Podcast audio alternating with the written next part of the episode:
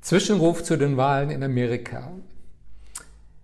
Während wir diesen Zwischenruf aufzeichnen, wird in sechs Staaten immer noch gezählt.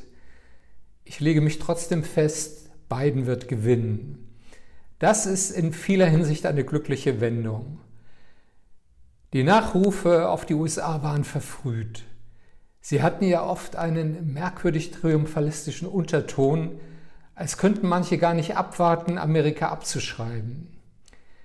Der Witz an der weit verbreiteten Antipathie gegen die USA ist ja, dass auch alle, die die Vereinigten Staaten für ein kaputtes Land halten, auf Amerika fixiert sind.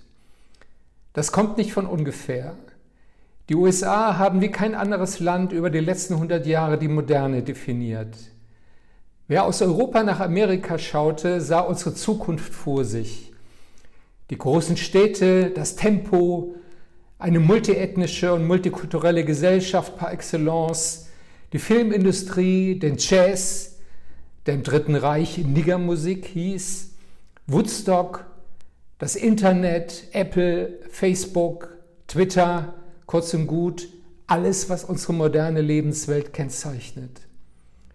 Der kulturelle Dünkel gegenüber Amerika, das Gefühl der Überlegenheit, ist oft nur die Kehrseite für einen tiefsitzenden Minderwertigkeitskomplex.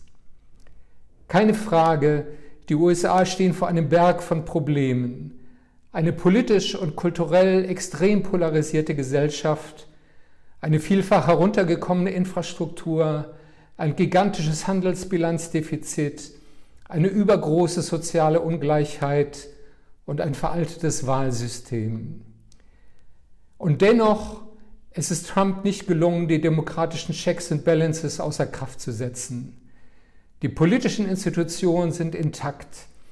Die für amerikanische Verhältnisse enorm hohe Wahlbeteiligung zeigt, dass bei den meisten Bürgerinnen und Bürgern die Leidenschaft für die öffentlichen Angelegenheiten hoch ist. Das zeigt sich auch in der Lebendigkeit der amerikanischen Demokratie vor Ort, in den Städten und Kommunen. Während Trump im Weißen Haus tobt, machen Hunderttausende von Wahlhelfern ruhig ihre Arbeit und sorgen dafür, dass jede Stimme gezählt wird. Es wäre eine krasse Selbsttäuschung zu glauben, dass die Probleme der USA nicht auch unsere Probleme wären.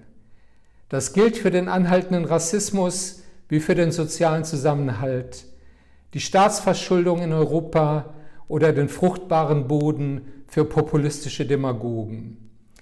Wir müssen diese Probleme gemeinsam lösen, statt mit dem Finger aufeinander zu zeigen. Das gilt auch für die Außen- und Sicherheitspolitik. Das transatlantische Bündnis ist mitnichten überholt, ganz im Gegenteil. Wir brauchen die Allianz der Demokratien umso dringender gegenüber dem Auftrumpfen autoritärer Mächte, allen voran China. Europa muss stärker und handlungsfähiger werden, nach innen wie nach außen, aber nicht um uns von Amerika abzuwenden, sondern um als Partner auf Augenhöhe zu agieren. Dafür ist die Wahl Bidens ein gutes Signal. Damit wird nicht alles wieder gut, aber wir können jetzt wieder konstruktiver zusammenarbeiten. Welcome back, America.